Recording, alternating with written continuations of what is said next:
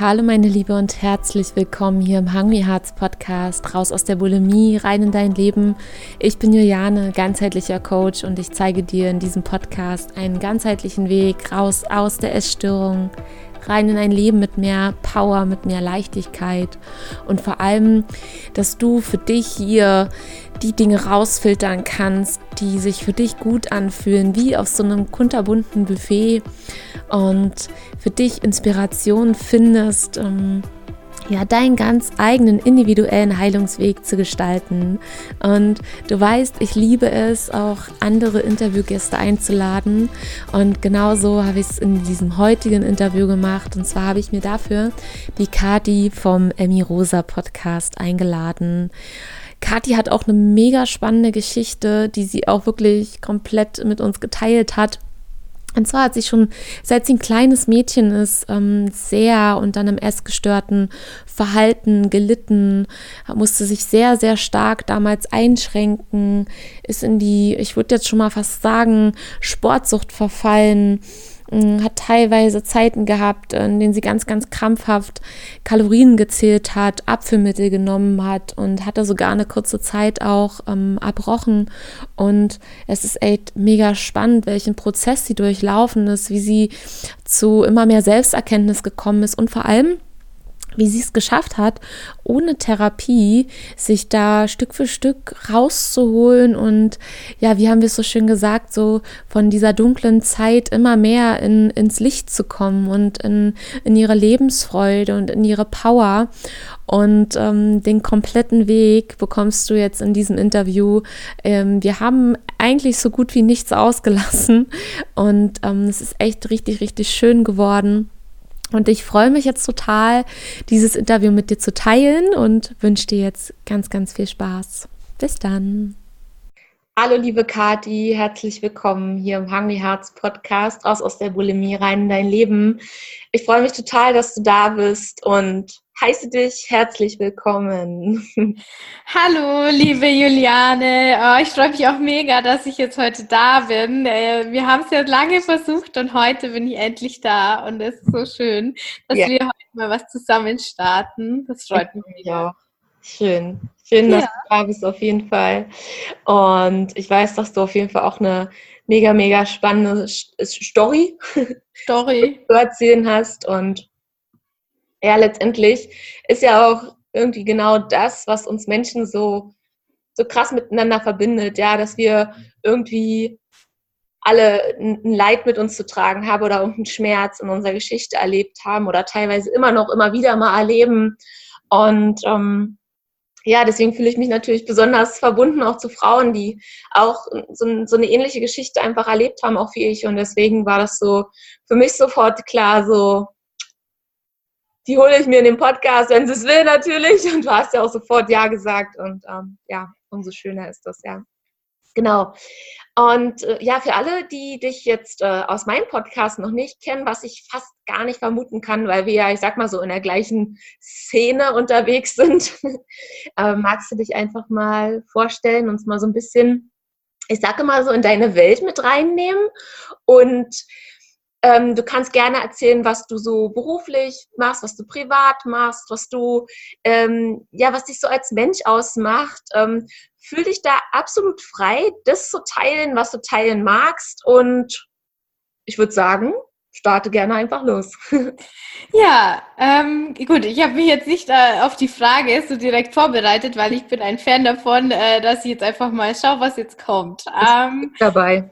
Ja, also äh, gut, ich bin die Kathi. Ich habe auch einen äh, Podcast, nämlich den äh, Emirosa Podcast, in dem es eben auch um das Thema äh, gestörtes Essverhalten, intuitives Essen, Selbstliebe und bei mir auch Thema Sport auf jeden Fall geht. Mhm.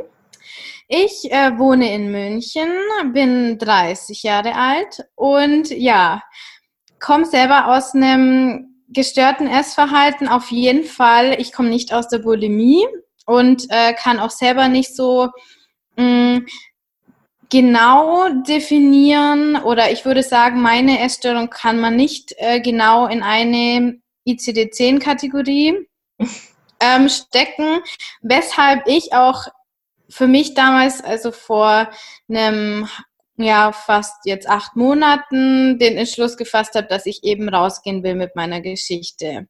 Weil es eben so, so, so viele Frauen und auch Männer gibt, die ein gestörtes Essverhalten haben, ähm, aber das nicht wahrnehmen als solches, weil es in der Gesellschaft nicht angekommen ist. Dass es nicht nur Anorexie, Bulimie und Binge-Eating gibt, sondern ja. eine Mischform aus diesen, ähm, aus diesen eben bekannten Essstörungen und deswegen habe ich eben meinen mein Podcast gegründet und möchte jetzt eben aufmerksam auch durch Instagram machen darauf, dass es nicht nur diese drei Kategorien gibt und entweder man passt in die rein oder eben nicht und dann ist man gesund, wenn man nicht in so eine Kategorie passt. Und äh, ich mache jetzt nebenzu neben meinem äh, Beruf eine Ausbildung, eine Therapieausbildung ähm, ich kann noch gar nicht so genau sagen, wo es hingehen soll, aber ich habe da einfach meinem Herzen gefolgt und das ist auch meine Mission, Frauen und auch Männern, aber hauptsächlich einfach Frauen zu helfen, die dasselbe Leid erfahren und erfahren haben und deren Weg ähm, ja irgendwo zu unterstützen. Genau. Mega. Und ein großes, großes Thema ist bei mir einfach der Sport.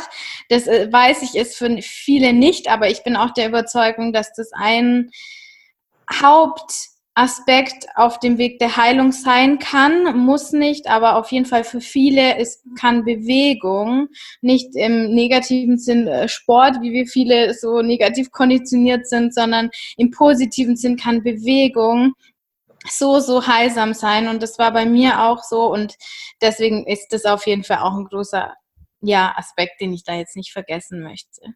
Ja, mega spannend. Darauf würde ich auf jeden Fall später gerne nochmal eingehen, weil ich habe dadurch auch so eine, ja, ich würde schon sagen, auch eine andere Einstellung zu, als so der Klassiker, der nach außen getragen wird.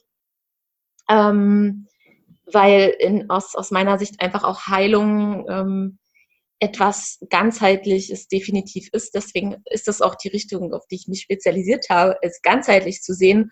Und der Körper gehört halt nun mal genauso dazu wie die Seele, die Leid, ähm, Leid erleidet, die Psyche ähm, und alle Komponenten, die da im Prinzip mit reinspielen.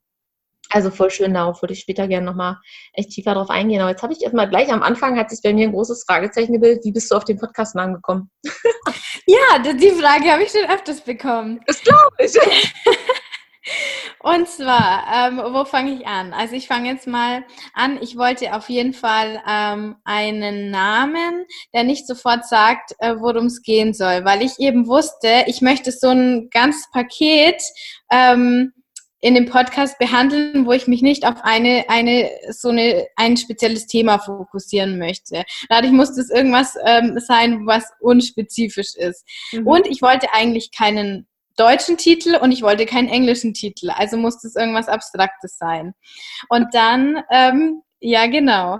Und dann ähm, wusste ich, okay, ich möchte mich schon auf Frauen spezialisieren. Also ich möchte schon hauptsächlich Frauen ansprechen, weil die Art von ähm, Verhalten, glaube ich, die es bei mir eben war, ist schon eher frauenspezifisch. Wir kommen ja da dann bestimmt noch drauf zurück.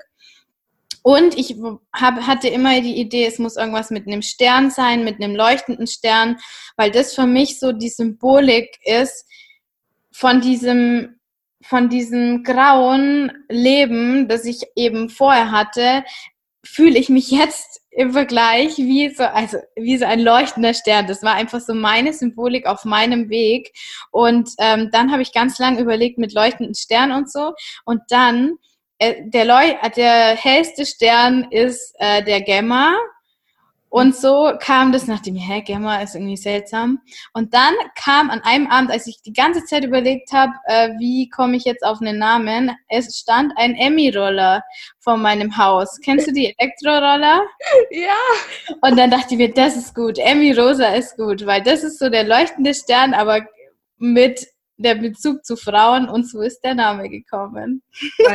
Lange Geschichte für einen kurzen Namen. Feier ich total. Finde ich gut. Ja? Ja.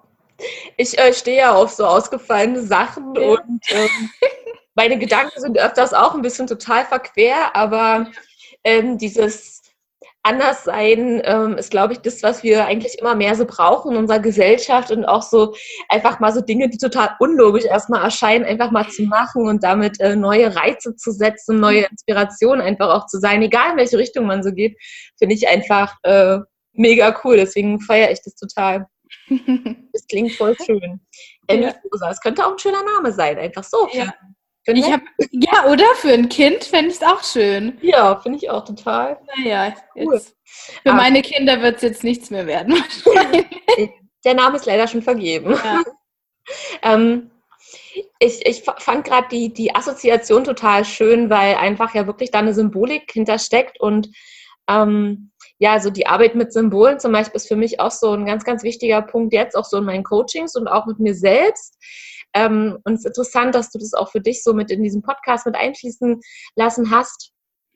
Und ähm, ja, wie du das auch für dich so assoziiert hast. Und ähm, ich habe mich da auch total abgeholt gefühlt, weil ähm, ja für mich das einfach auch ganz, ganz lange, es war immer so wie dunkel, als wären da so hunderttausende Wolken über mir.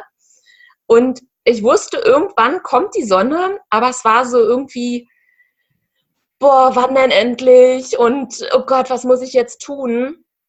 Ähm, also diese dunklen Zeiten einfach zu erleben, die sind ja echt so, teilweise manchmal so unerträglich. Und ich, ich denke, davon wirst du auch äh, ein Lied singen können.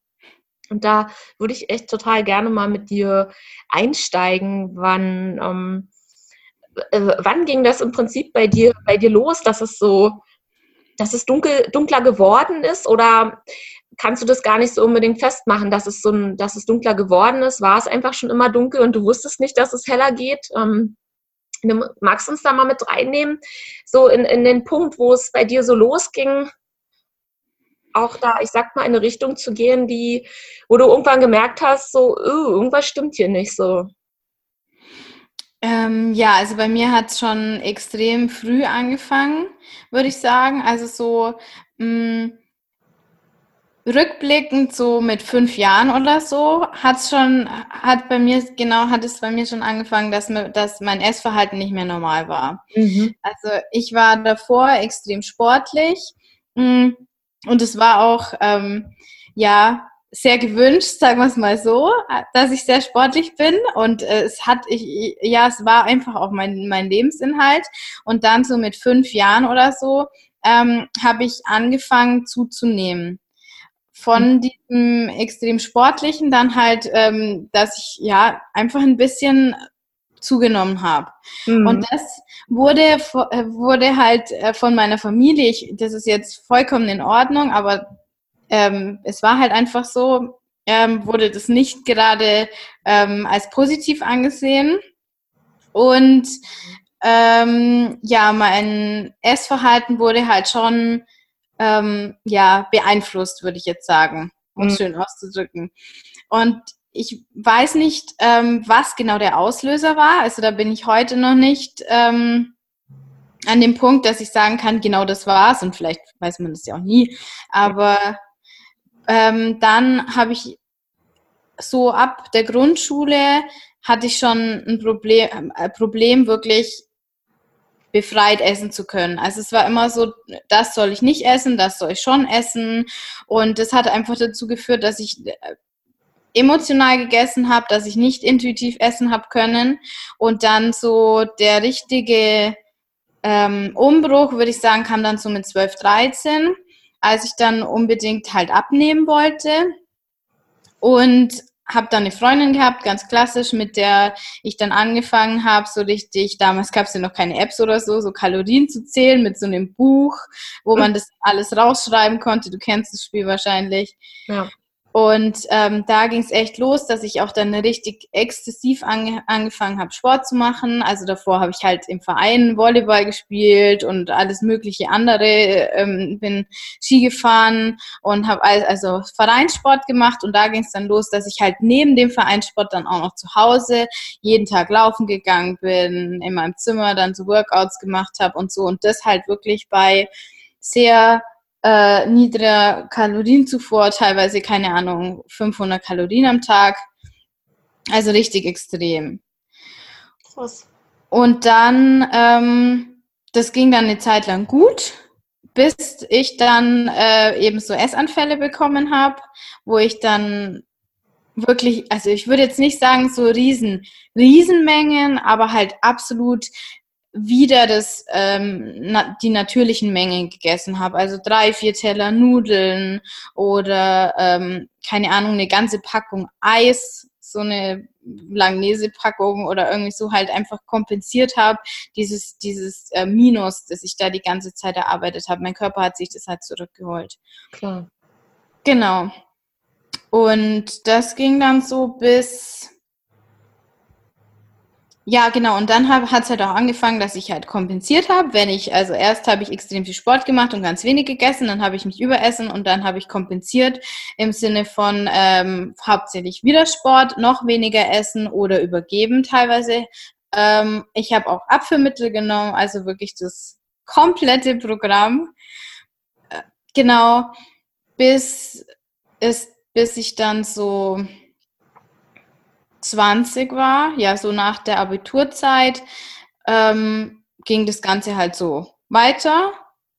Ich hab, war dann teilweise auch natürlich, ja, schon ziemlich schlank. Dann habe ich teilweise wieder zugenommen, wieder abgenommen, wieder zugenommen, je nachdem, wie, welche Phase halt jetzt einfach gerade war, was jetzt vorherrschend war. Ähm, ja, klar. Genau. So lief das dann bis so, bis ins Studium rein eigentlich, genau. Mhm. Ja. Und ähm, es ist erstmal auch krass, wirklich, wie lange sich das äh, schon irgendwie so hingezogen hat. Ähm, kannst du das heute so rückwirkend ähm, für dich festmachen, warum du da scheinbar deine Familie so stark getriggert hast? Gute Frage. Mm, also meine die eine Seite von meiner Familie ist, hat auch, haben auch alle so ein bisschen diesen ähm, Komplex oder diese, dieses, diese Körperliebe nie wirklich erfahren, würde ich sagen. Also meine Oma war auch immer so von der Generation, ja, bloß nicht zunehmen und ähm, nicht übergewichtig sein. Mein, also mein Papa genauso, obwohl der auch extrem sportlich immer noch ist aber wir, wir gehören alle nicht zur Kategorie äh, natürlich schmal, sondern halt einfach eher muskulöser und sportlich und die, und das ist halt war an denen auch nicht vorbeigegangen, würde ich sagen. Und mhm. so wurde das immer auch auf mich irgendwo projiziert, natürlich um mir natürlich was zu ersparen. Ähm, glaube ich, weil sie gedacht haben, gut, vielleicht werde ich dann gesellschaftlich nicht akzeptiert, wenn ich zunehme. Und dadurch wurde das halt von Anfang an so krass ähm, ja, beobachtet, was ich esse und was ich nicht esse. Ja. Mhm. Okay, krass. Ja, natürlich. Und dass sich das dann also äh, einmal komplett durch die Lebenslinie durchzieht, solange bis du das nicht unterbrichst, das ist auch äh, total natürlich, ja, weil wenn sich das so früh einbrennt, brennt, das, das ist ja im Prinzip der, der Glaubenssatz, äh, so wie ich bin, bin ich nicht gut. Genau. Und ich muss anders sein, um angesehen, um anerkannt, um angenommen zu werden. Gerade in der eigenen Familie, in der Ursprungsfamilie, da ist ja ganz viel Schmerz verbunden und dass sich da ein kleines Mädchen enorm dran anpasst ähm, und ganz, ganz genau beobachtet, was muss ich alles tun, damit ich gesehen und geliebt werde. Das ist, das war ja bei mir äh, nicht anders, ja. Ähm, das ist halt, das ist halt echt krass. Aber wann, wann, wann kam bei dir so dieser Wake-up-Moment, wo du gesagt hast, so, hier läuft gerade echt was nicht so, wie es sich für mich noch gut anfühlt. Das nimmt hier gerade Dimensionen an, ähm, die ich, hm. die ich okay finde. Also das erste Mal, glaube ich, habe ich gedacht, dass ich wirklich eine Essstörung habe. Da war ich so 17, würde ich sagen. Mhm. Oder vielleicht 16. Ähm, weil da habe ich schon wirklich, war ich wirklich fern von einem normalen Essverhalten.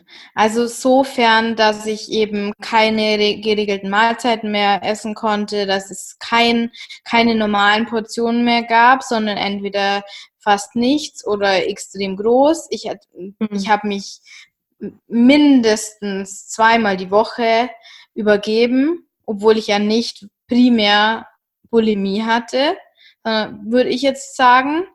Ähm, und ich war einfach, es gab für mich kein anderes Thema mehr. Also das war der erste Gedanke morgens, wenn ich aufgewacht bin und der letzte, wenn ich ins Bett gegangen bin und ja. ich konnte mich auf nichts mehr konzentrieren. Du weißt es ja selber. Ja. ja. Und da war, das war der erste, der erste Moment, wo ich mir gedacht habe, oh, hier stimmt was überhaupt nicht.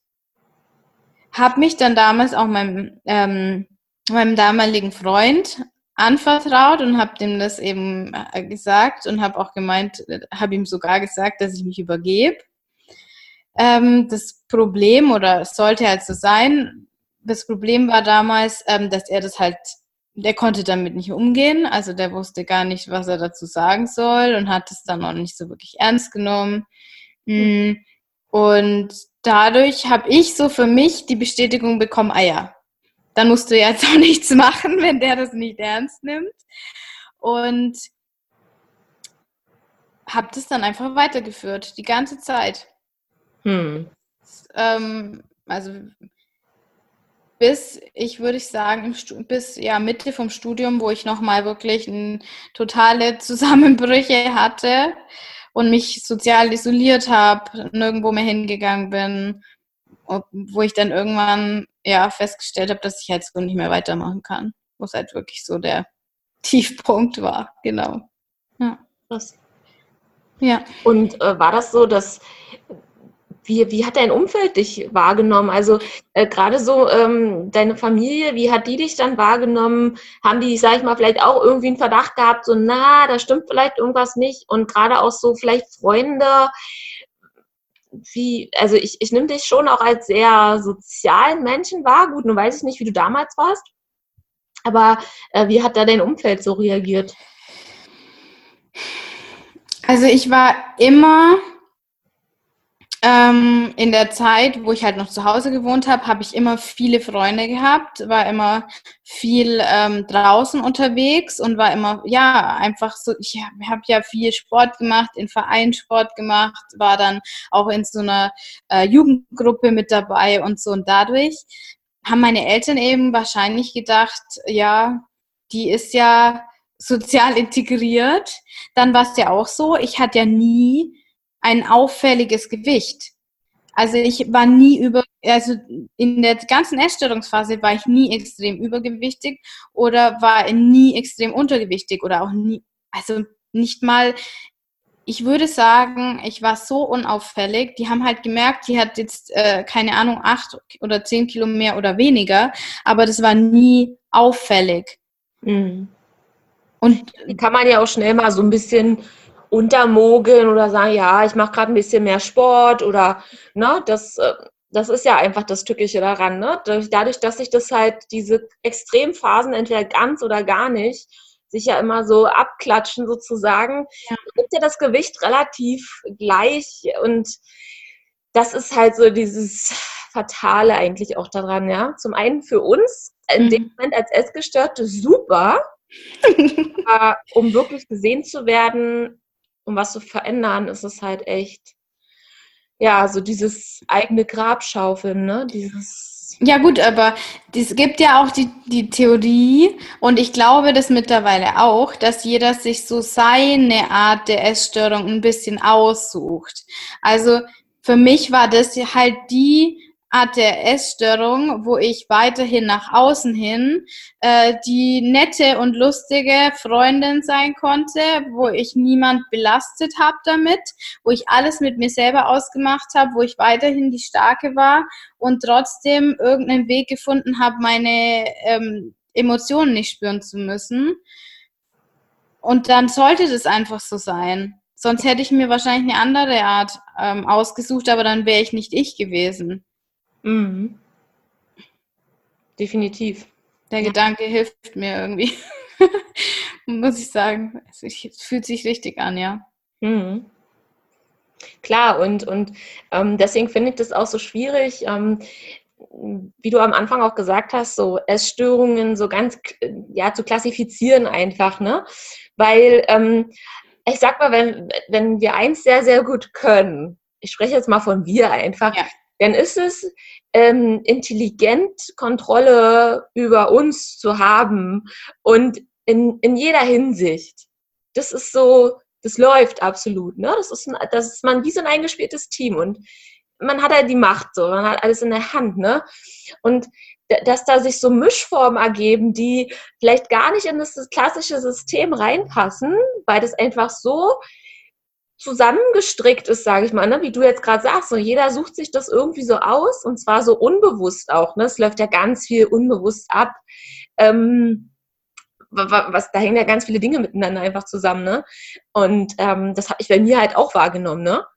Das, das, der, der, der krasseste Aha-Moment war einfach, wo ich dann ich habe dann zwar echt nicht mehr erbrochen und, und war, dachte so, ja, okay, ich habe die Bulimie jetzt hinter mir gelassen, aber diese, dieser, dieser Anteil, der essgestörte Anteil war halt immer noch da und hat es halt total kompensiert und hat dann halt Kalorien getrackt und hat halt, ähm, hat halt extrem viel Sport gemacht und Muskeln aufgebaut und irgendwelche Vorher-Nachher-Bilder gemacht. Und es war auch okay, es war ein Teil des Heilungswegs, ja, aber ich musste halt echt knallhart ehrlich sein, dass es trotzdem immer noch der essgestörte Anteil in mir war der seinen eigenen Körper nicht annehmen möchte, so wie er ist. Und weiterhin Kontrolle ausübt und jetzt nur auf eine andere Art und Weise. Natürlich auf eine viel, viel gesündere Art und Weise. Aber es war halt immer noch ein, Teil der Essstörung einfach da, ja. Obwohl die Richtung in, in eine gesunde einfach ging, ja. Es war halt auch schmerzhaft. Aber es war wichtig, einfach das auch zu erkennen, dass es da nochmal an ein anderes Thema einfach geht, ne? Ja, und warst du dich, dir dann dessen bewusst, also in der Zeit, als es dann so war, dass das noch Teil der Essstörung war, oder würdest du das jetzt erst rückblickend sagen? Rückblickend, nur rückblickend, ja. In dem Moment nicht.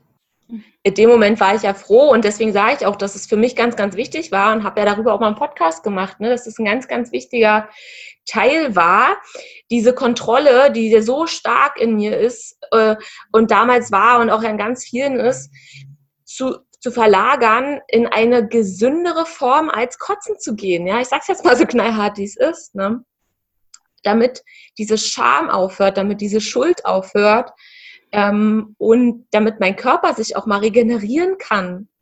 Ja, aber klar, der Kontrollzwang, das kam erst später, als ich erkannte und dachte so, okay, wenn du das und das hier alles nicht machst, dann fühlst du dich eigentlich gerade immer noch genauso scheiße wie damals in der Essstörung. Nicht mehr vielleicht ganz so krass, aber es ist immer noch so, dass du dich schon ganz schön abwertest. Ne?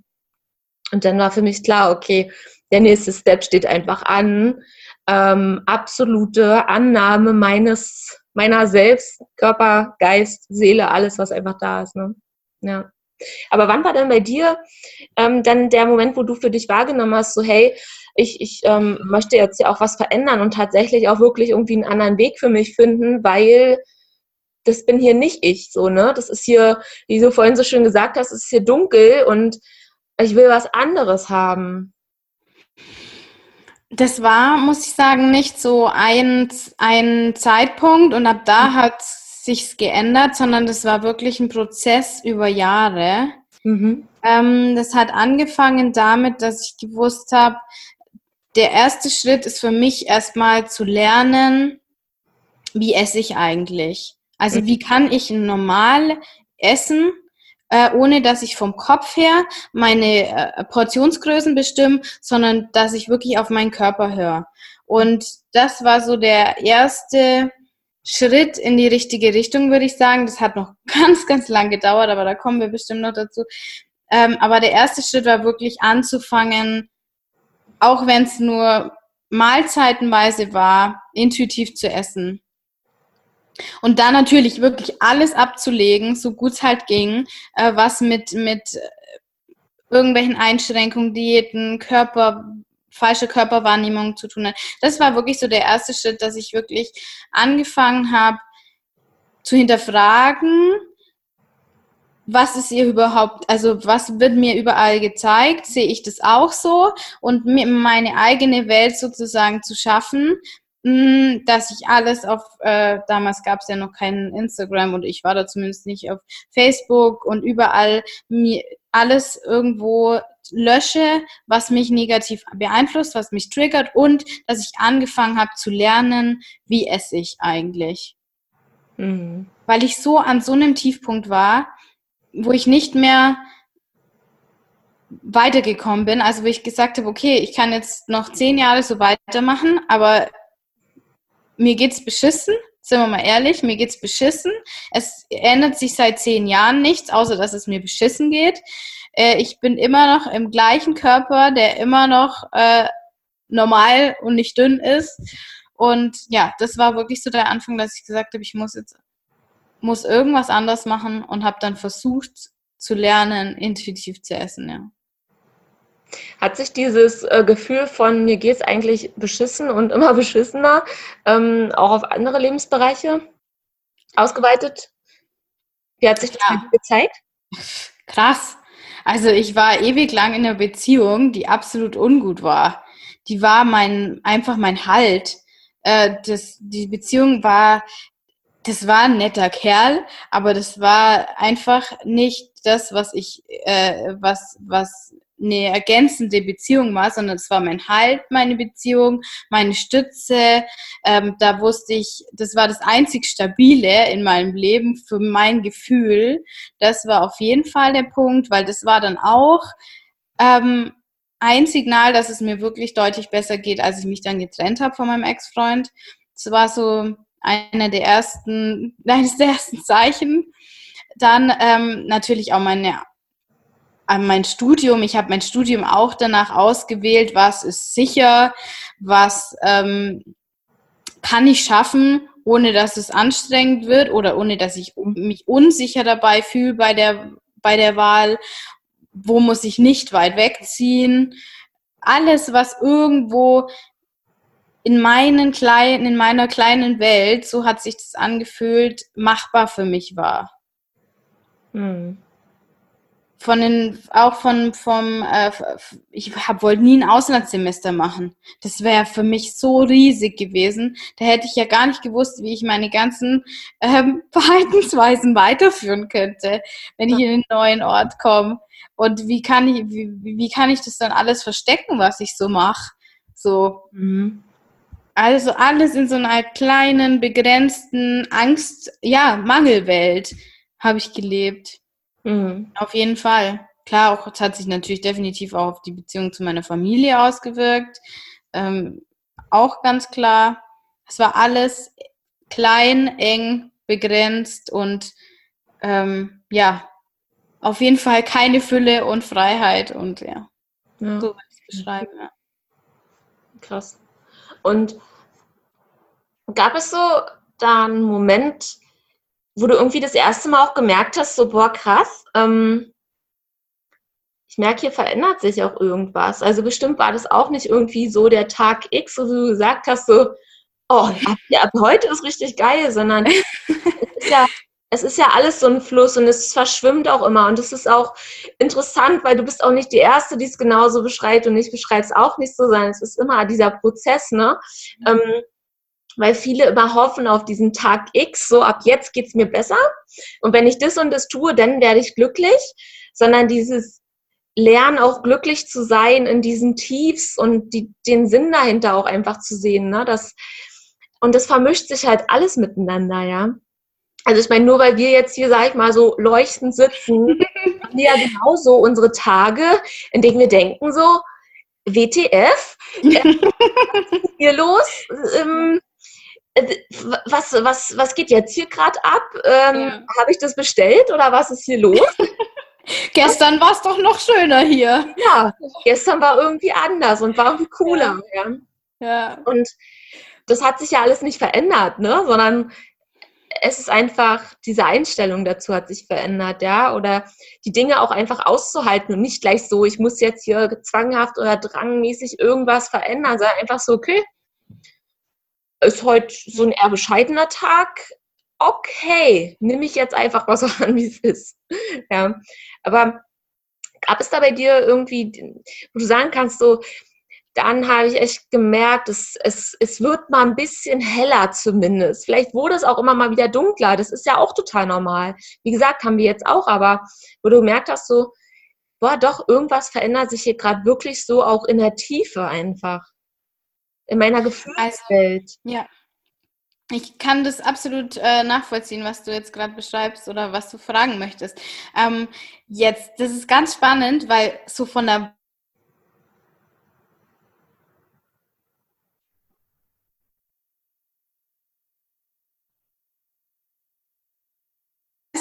also da ich vorhin beschrieben habe, wo ich angefangen habe, so intuitiv Essen zu lernen, da, das ging los, da war ich, oder die erste Versuch gestartet so mit 23 oder so. Und äh, da waren das so ganz, ganz kurze Phasen, wo es funktioniert hat. Und dann kamen wieder Monate, die richtig schlecht waren. Und dann gab es wieder Phasen, die gut waren. Und dann gab es wieder Monate, die total schlecht waren. Ähm, ja. Aber jetzt, dann, so ging das natürlich weiter die ganze Zeit, aber die guten Phasen wurden halt immer länger und halt nur das vorher nicht sehen, weil ich mir gedacht habe, diese kurze gute Phase, die kann jetzt nichts Gutes gewesen sein, wenn dann so eine schlechte lange Phase war, die war nichts. Rückblickend war die so wichtig, weil das immer wieder konnte ich da ein bisschen näher anknüpfen bei mir, selber, als ich das davor eben gekonnt habe. Das war halt natürlich über so viele Jahre so schlecht gelaufen, dass es einfach auch so viele Jahre gedauert hat, bis es wieder besser geworden ist. Und dann wurden diese, diese guten Phasen, gut oder schlecht, aber so bewerte ich es halt, die guten Phasen immer länger und die schlechten Phasen immer kürzer, bis ich das dann irgendwann war das so, boah krass, jetzt schaffe ich schon vier Tage, die gut sind, was davor zwei Tage, ein Tag, Stunden waren, dann ja. schaffe ich es schon zwei Wochen, die gut sind und es kommt wieder eine Woche, die schlecht ist. Und irgendwann, jetzt ist es halt so, dass ich sage, okay, wenn es mal ein Tag schlecht ist oder zwei oder im schlimmsten Fall, das längste war jemals, glaube ich, jetzt wieder zwei Wochen, wo ich mir gedacht habe, boah, what the fuck ist jetzt wieder los? Wo sind wir hier gelandet?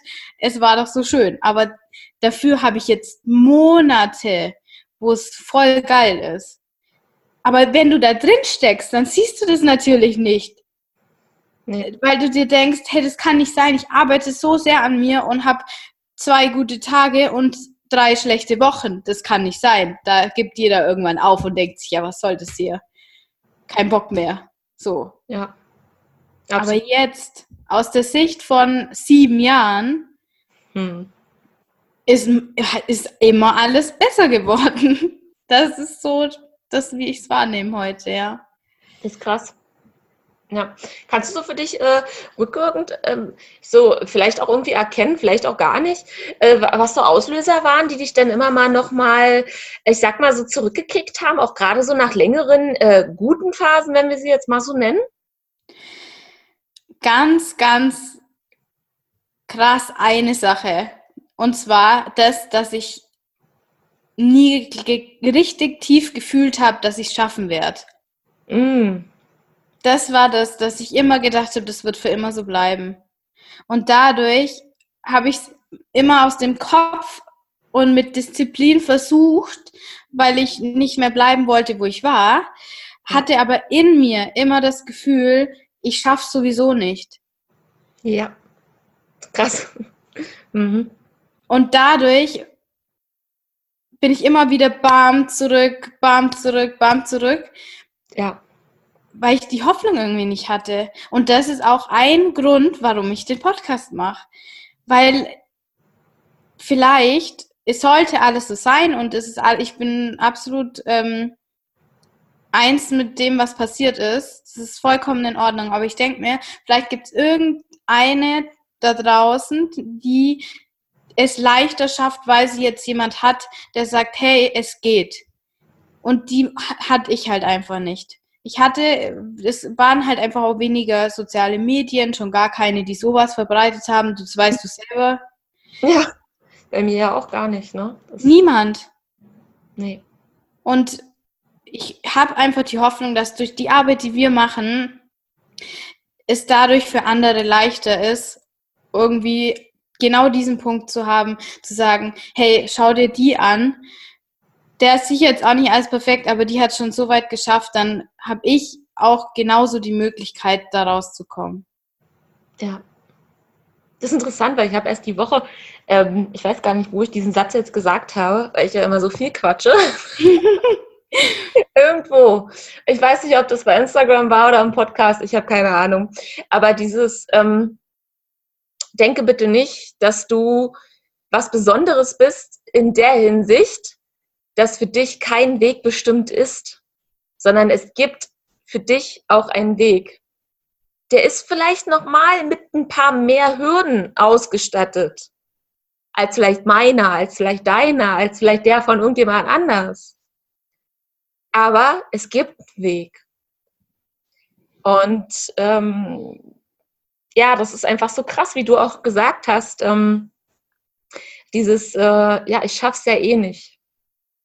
Das war es auch wirklich absolut. Und das hast du so schön gesagt. Weil wenn du am Anfang von diesem Weg stehst, du weißt ja nicht, was passiert. Ja. Und diesen Mut, diesen Mut zu fassen oder diese Hoffnung zu fassen, ist ja durch das, dass, dass wir uns selber durch die Essstörung oder die Essstörung uns einfach so klein hält die ganze Zeit, so schwer aufzubringen. Das ist nur ein Kraftakt, der durch dieses schlecht, diesen extrem schlechten Selbstwert kaum irgendwie aufzubringen ist. Ja. Obwohl das das Allerwichtigste ist, weil wenn ich nicht den Glauben habe, irgendeinen Schulabschluss äh, zu kriegen, äh, zum Beispiel, dann ist meine Motivation zu lernen verdammt klein. Das ist jetzt ein schlechter genau. Vergleich, aber es ja, ist, aber es ist ja, ist ja genauso. Mhm wieso sollte ich mich so extrem anstrengen, wenn ich ihr die ganze Zeit glaube, dass ich es nicht schaffe? So. Ja, definitiv. Das, das, was du halt von dir selbst glaubst oder was du über dich denkst, das hört halt auch dein Unterbewusstsein und da, wo die Essstörung und all deine Anteile sitzen, die so ein bisschen Angst haben vor allem, vor dem Leben und vom Weg.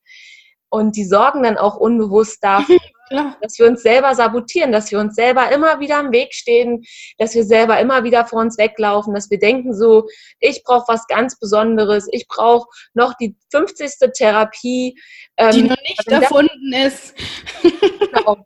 Für mich gibt es keinen Weg und dass genau das der Punkt ist, wirklich diesen ganz, ganz tiefen, unerschütterlichen Glauben an sich selbst zu zu stärken und jeden Tag immer wieder. Und am Anfang denkst du dir, was erzähle ich mir hier die ganze Zeit? Es fühlt sich an, wie als würde ich mir selbst in die Tasche lügen, weil ja. es sich so unauthentisch anfühlt, sich das selbst zu sagen, dass ich an mich glaube. Aber erst dann kann das halt wirklich passieren. Ne?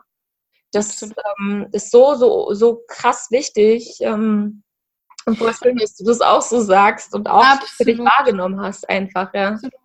Und das war dann auch wirklich, wenn ich jetzt gleich mal da einhaken kann, mhm. der entscheidende Punkt, dass es dann so die letzten zwei Jahre sich krass geändert hat einfach, weil ich mich nur noch damit umgeben habe, wie es gehen kann. Ja. Mhm. Es gab nichts anderes mehr. Es gab nichts anderes mehr. Ich habe mich nur noch wirklich voll gepumpt mit positive Energie. Ich habe mich nur noch mit Leuten umgeben, wo ich das Gefühl hatte, dass, also natürlich Schritt für Schritt, aber nur noch mit Leuten umgeben haben, wo, wo ich das Gefühl habe, hab, die geben mir positive Energie. Ich habe ähm, Podcasts gehört ohne Ende. Ich habe kein Fernsehen mehr geschaut. Ganz wichtiger Punkt. Ich habe keinen Fernsehanschluss mehr seit vier Jahren oder so. Ähm, weil, das, ja, weil das ist ja nur sorry, ich darf hier ganz offen sprechen, aber das ist ja nur Scheiße, was einem da eingetrichtert wird. Die Bilder, die Werbung, ähm, auch die Inhalte, das ist so ein Trigger. Wenn ich jetzt normale Werbung schaue, da werde ich richtig wütend, wenn ich irgendwo bin. Hm. Weil ich gar nicht mehr weiß, was da überhaupt abläuft. Also einfach, ich habe meine komplette Welt auf positiv und Heilung ausgerichtet und das war wirklich dann so der Punkt, wo ich sage, ab da lief's. Ja. Das war's dann. Ja, ist halt echt krass, ne? Weil dann, wenn du anfängst, wirklich in diesen Möglichkeiten dann auch zu denken, ähm, dann können dich diese Möglichkeiten, die ja die ganze Zeit schon da waren, auch endlich mal finden, ne? Und ähm, das, ja, dann auch den Weg dann einfach zu gehen, auf Zeichen einfach zu achten und ähm, ja, das war halt einfach äh, ein mega äh, Change auch in meinem Leben, ja.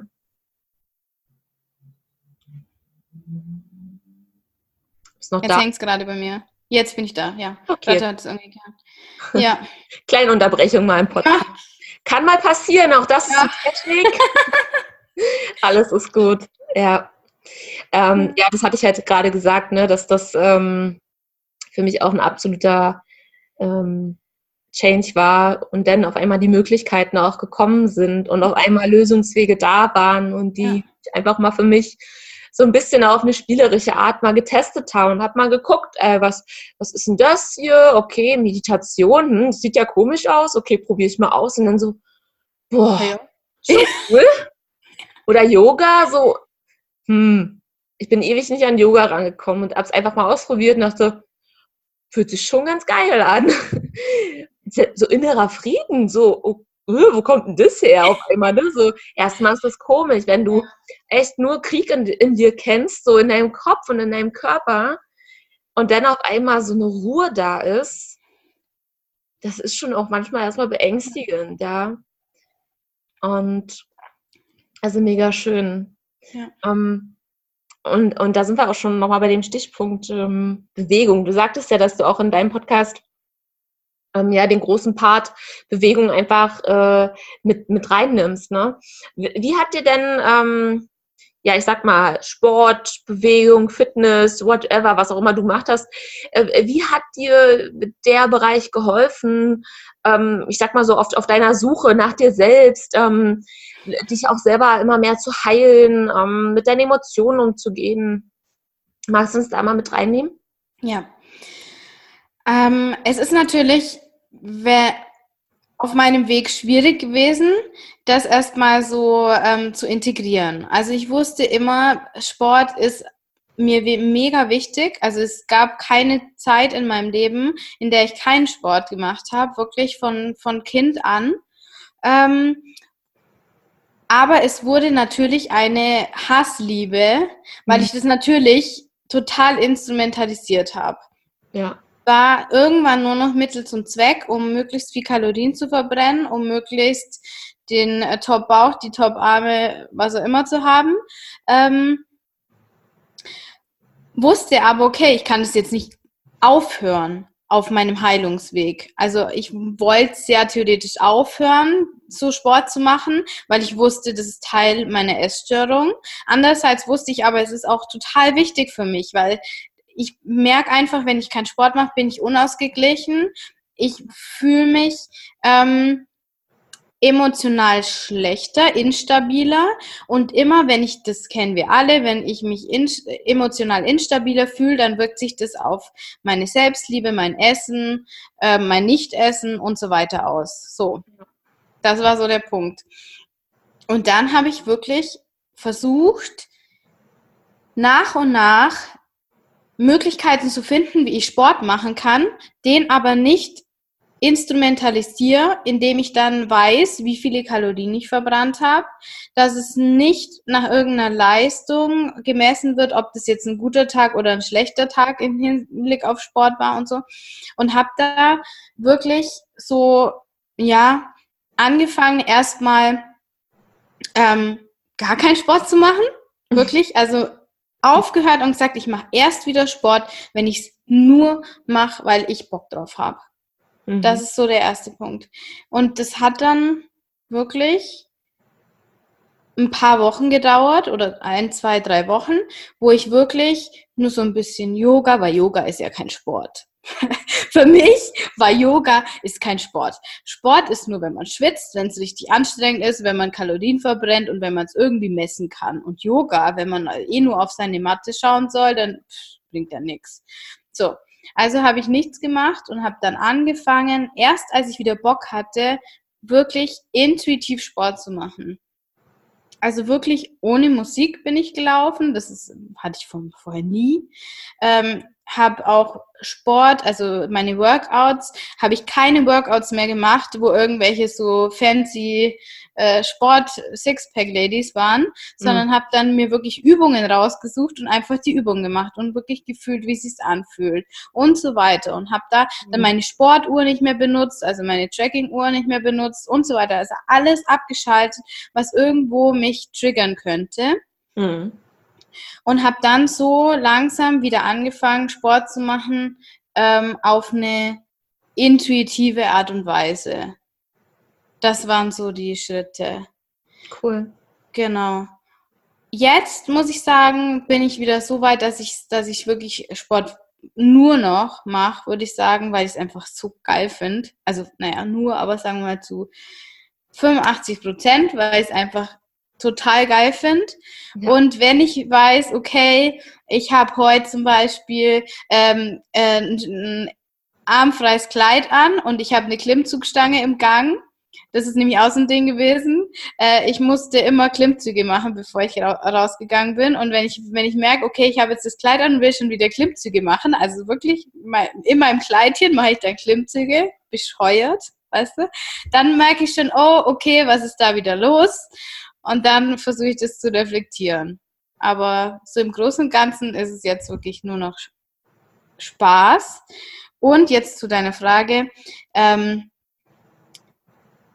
ich merke extrem Phasen, in denen ich wenig Sport mache oder zu wenig Sport mache und Phasen, in denen ich intuitiv Sport mache.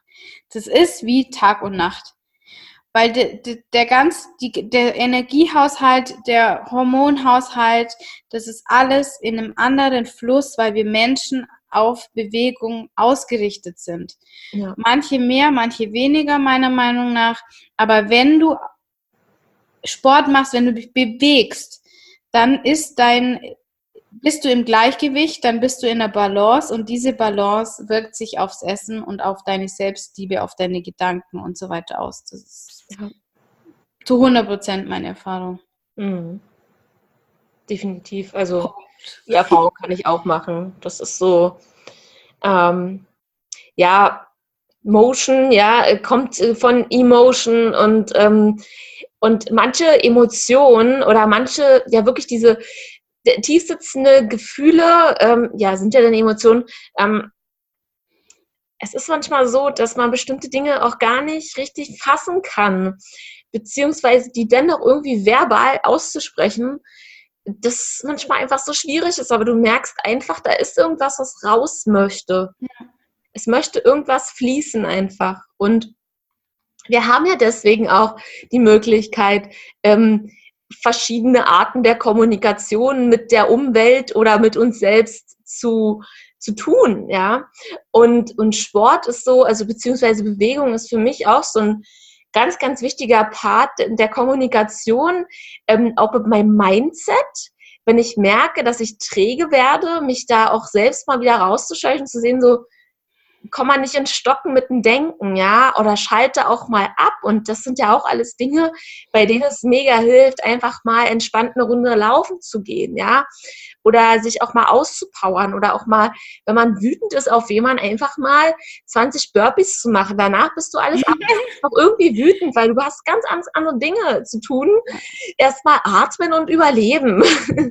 ja, und ähm, deswegen bin ich da auch, hatte ich ja vorhin schon gesagt, habe ich da auch äh, echt eine, eine andere Einstellung und würde auch immer empfehlen, den Part mit als Heilungssäule sozusagen definitiv drin zu lassen, ja, weil wir sind einfach äh, Menschen und wir haben unseren Körper, wir haben ganz viele Muskeln, wir haben ganz viele Knochen, die möchten bewegt werden, einfach von der Natur her schon, ja.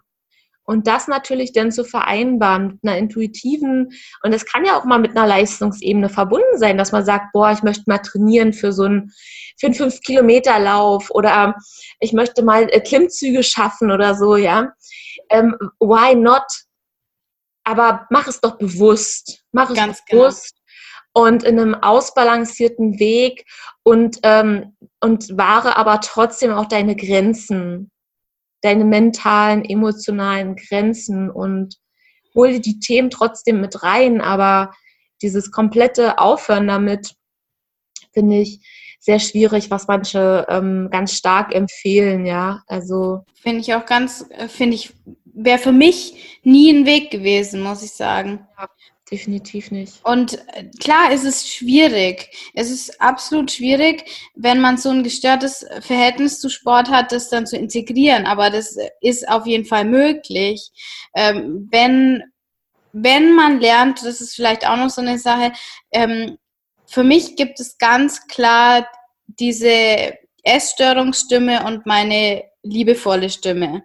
Genau. Und die auch immer mit einem Gefühl verbunden ist. Mhm. Also bei mir ist die, die Essstörungsstimme ist so ein, ähm, wie so ein Schraubstock um meinen Brustkorb, würde ich das beschreiben. Das mhm. ist die Essstörungsstimme. Und wenn ich mehr, wenn ich höre, da ist was, was mich stutzig macht heute, dann überlege ich mir immer, okay, ist das jetzt die Essstörungsstimme? Mhm. Spüre ich das auch körperlich? Also es ist fast ja. immer, spüre ich das auch körperlich, dass es die Essstörungsstimme ist? Oder ist es die liebevolle Stimme, die sagt, hey, jetzt geh doch noch eine Runde laufen, du weißt, es wird dir gut tun? Oder ist es die äh, Stimme, die sagt, ja, du hast bist jetzt heute nur gesessen, du hast dich zu wenig bewegt und ein Stück Kuchen hast du auch noch gegessen, jetzt wäre es gut, noch laufen zu gehen. So. Genau. Mhm. Und sobald man an dem Punkt ist, wo man sagen kann, das kann ich unterscheiden, dann ist der Weg nach vorne hin eigentlich geebnet, wenn man dabei bleibt. Ganz ist genau. meiner Erfahrung nach. Ja, definitiv.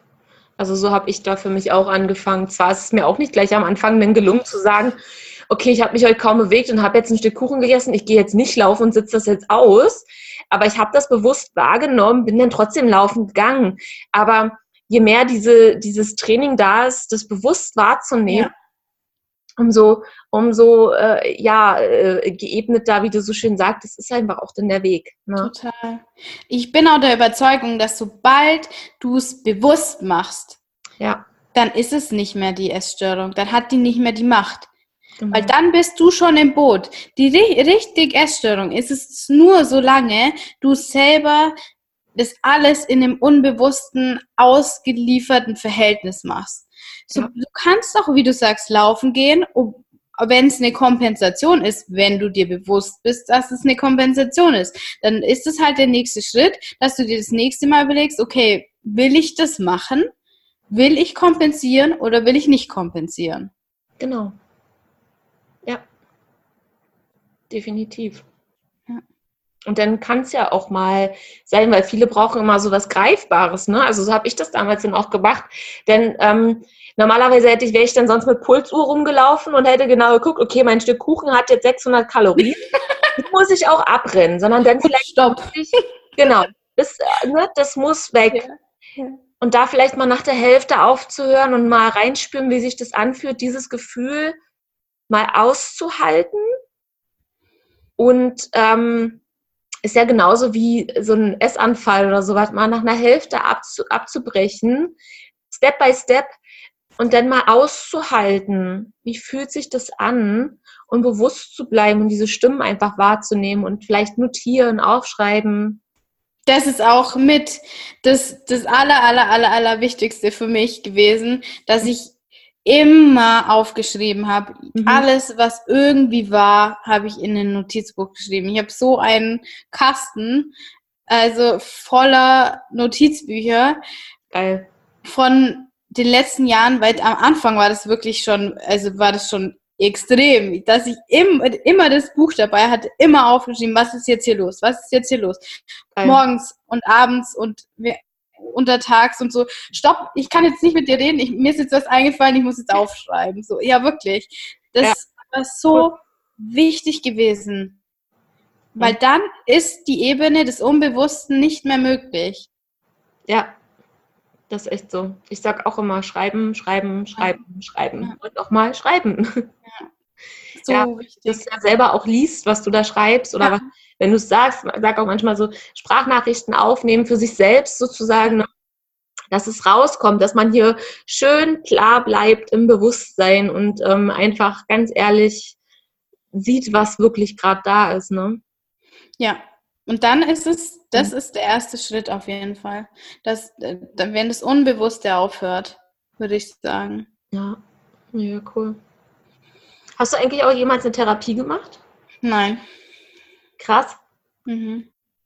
Ist ja komplett selbst rausgeholt. Ja, also ich weiß, ich habe eigentlich wirklich vor, das ist das erste Mal, dass ich das öffentlich sage, aber ich habe wirklich vor, das nochmal zu machen. Weißt du, das, das, obwohl es mir total gut geht, mhm. Mm, aber ich möchte die Erfahrung gemacht haben. Mhm. Und ich glaube, es gibt einfach was, was du selber nicht lösen kannst.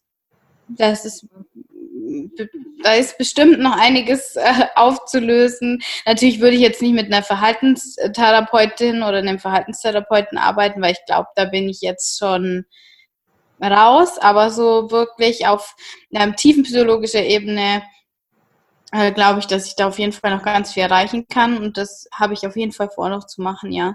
Für mich war wirklich der Punkt, ähm, am Anfang habe ich keine Therapie gemacht, weil ich gedacht habe, ich, das ist ja normal, was ich hier mache, muss ich ganz ehrlich sagen. Ich habe mich nicht als ähm, wert gefühlt, quasi nicht krank genug gefühlt, dass ich eine Therapie haben könnte. Wer weiß, ob ich es überhaupt bekommen hätte, muss man auch ganz ehrlich sagen.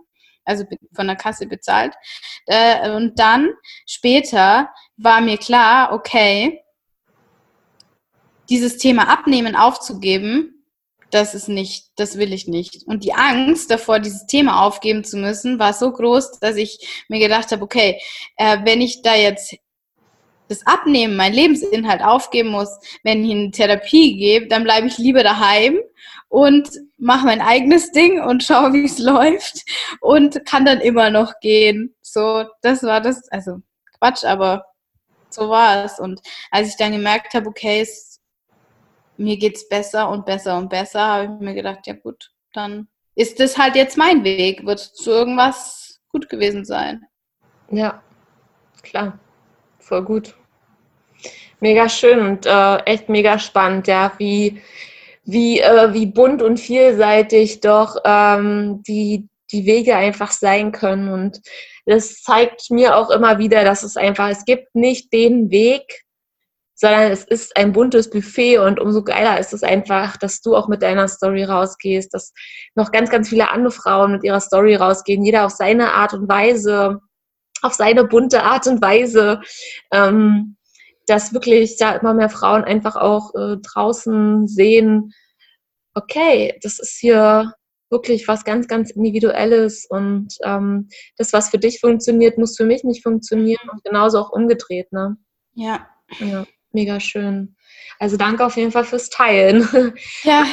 Ich, ähm, ich habe ich hab so eine Lieblingsfrage, die ich immer ganz gerne zum, zum Abschluss äh, stelle, und zwar allen Frauen, die wirklich auch so, ein, so ein, in einem essgestörten Verhalten ähm, einfach drin waren oder einen sehr, sehr unbefreiten Verhalten. Ähm, und zwar, stell dir einfach vor, du würdest äh, die Kati äh, mit ja, vielleicht auch so 12, 13, 17, wo so echt eine krasse Zeit war bei dir, wenn du die nochmal wiedersehen würdest, dein altes Ich sozusagen, welche drei Dinge würdest du ihr äh, mit all den Erfahrungen, die du so bis heute gemacht hast, rückwirkend ähm, mitgeben für ihren Weg? Mm, also ich lege mich jetzt mal auf die mit 17 fest, mhm. wenn es okay ist. Ähm, mhm. Ich würde ihr als allererstes sagen, dass sie Vertrauen haben soll, mhm. dass es einen Weg geben wird. Mhm. Mm, ich würde ihr auf jeden Fall sagen, dass sie mh, mm, gut so ist, wie sie ist. Mhm. Das ist für mich immer noch die Message für alle wirklich, dass es so, so wichtig ist, dass wir unseren eigenen Wert erkennen. Dass es nicht darum geht, dass wir für andere gut aussehen, sondern dass wir unsere, unsere positiven Seiten stärken und mit denen nach draußen gehen. Und die dritte ähm, Botschaft ist, glaube ich, mh, mm, mach weiter so wie jetzt. So hart sich das anhört, mach weiter so wie jetzt, aber mh, mm, es hat, ich bin der absoluten Überzeugung, dass das alles so kommt, wie es kommen soll und dass es alles einen Sinn hat. Jeder Tag und jeder Schritt und jede Scheißsituation hat den Sinn, wenn ich das so sagen darf, dass irgendwann die, eine richtig ein Learning draus entsteht, was Positives draus entsteht. Und keine Minute ist verschwendet, keine Minute ist umsonst, sondern das soll alles so sein, wie es ist. Und es hat einen Sinn. Und wenn es eine Essstörung ist, dann ist die Essstörung dein Weg, dich zu finden, dein Mittel, dich zu finden und dann was Positives nach draußen zu bringen. Ja. Wunderschön. Danke. Danke dafür. Und ja, ich bin gerade ganz beseelt. Das war echt ein schönes Interview mit dir. Und ähm, ja, für alle, die sich jetzt genauso beseelt fühlen und auch berührt und mit dir verbunden fühlen, an die sich mit dir connecten möchten, äh, wo, wo, wo können wir dich denn stalken, verfolgen? Ja, also ähm, ich bin auf Instagram mhm. äh, unter kati.emirosa. Mhm. Und äh, mein Podcast, Emirosa, gibt es auch bei Spotify, iTunes und so weiter. Genau. Das sind die zwei Kanäle, wie man mich finden kann. Ich antworte auf jede Nachricht. Ich freue mich über jede Nachricht. Und ja, wer da mich finden will, der wird mich auf jeden Fall finden und ich freue mich sehr. Und ich freue mich so sehr, Juliane, dass ich heute bei dir im Podcast hm. sein durfte und es war wirklich ein ganz, ganz tolles Gespräch. Und es ist immer wieder so, meine Erkenntnis, es, wir haben alle unterschiedliche Wege, aber irgendwo sind wir so auf gleichen Wegen, mit so gleichen Gefühlen unterwegs Und es ist so, so, so wichtig, dass alle, die irgendwie das Gefühl haben, sie fühlen sich an dem Punkt, dass sie rausgehen wollen, das auch wirklich den Mut fassen und es tun und ihre ganz, ganz persönliche Geschichte teilen, weil eine Essstörung ist nicht eine Diagnose, sondern eine Essstörung ist eine Erkrankung, die, die dann eine ist, wenn du es als Leid empfindest. Das ist so wichtig, das nochmal zu sagen. Definitiv. An, an alle, die denken, ich bin mir nicht ganz sicher, ähm, wenn du schon den Gedanken hast, dann ist es so wahrscheinlich. Und dann lass dich nicht von irgendwelchen ähm, ja, gesellschaftlichen Erwartungen an eine Essstörung davon abhalten, dir Hilfe zu suchen. Das ja. wäre nochmal ein ganz, ganz wichtige Message für mich. Jetzt nicht schöner sagen können. Wundervoll. Genau, ja definitiv. Ja, ich danke dir. Ich werde natürlich auch alles in die Show Notes ähm, reinpacken, damit dich alle finden. Folgt der Kati auch auf jeden Fall auf Instagram. Lasst ihr eine Bewertung im, im Podcast da. Hört da definitiv mal rein. Ähm, einfach, da habt ihr nochmal ganz, ganz andere Sichtweisen und ähm, ja, ein noch größeres Buffet zum, zum Hungry Hearts Podcast und ähm, ja, ist einfach wunderschön. Und ich, ich danke dir für deine Arbeit, ich danke dir für deine Zeit jetzt hier äh, im Interview und dass du auch so offen alles geteilt hast, deine Gefühle hier offen dargelegt hast, ein Seelenstück, hingelegt hast. Gerne, gerne.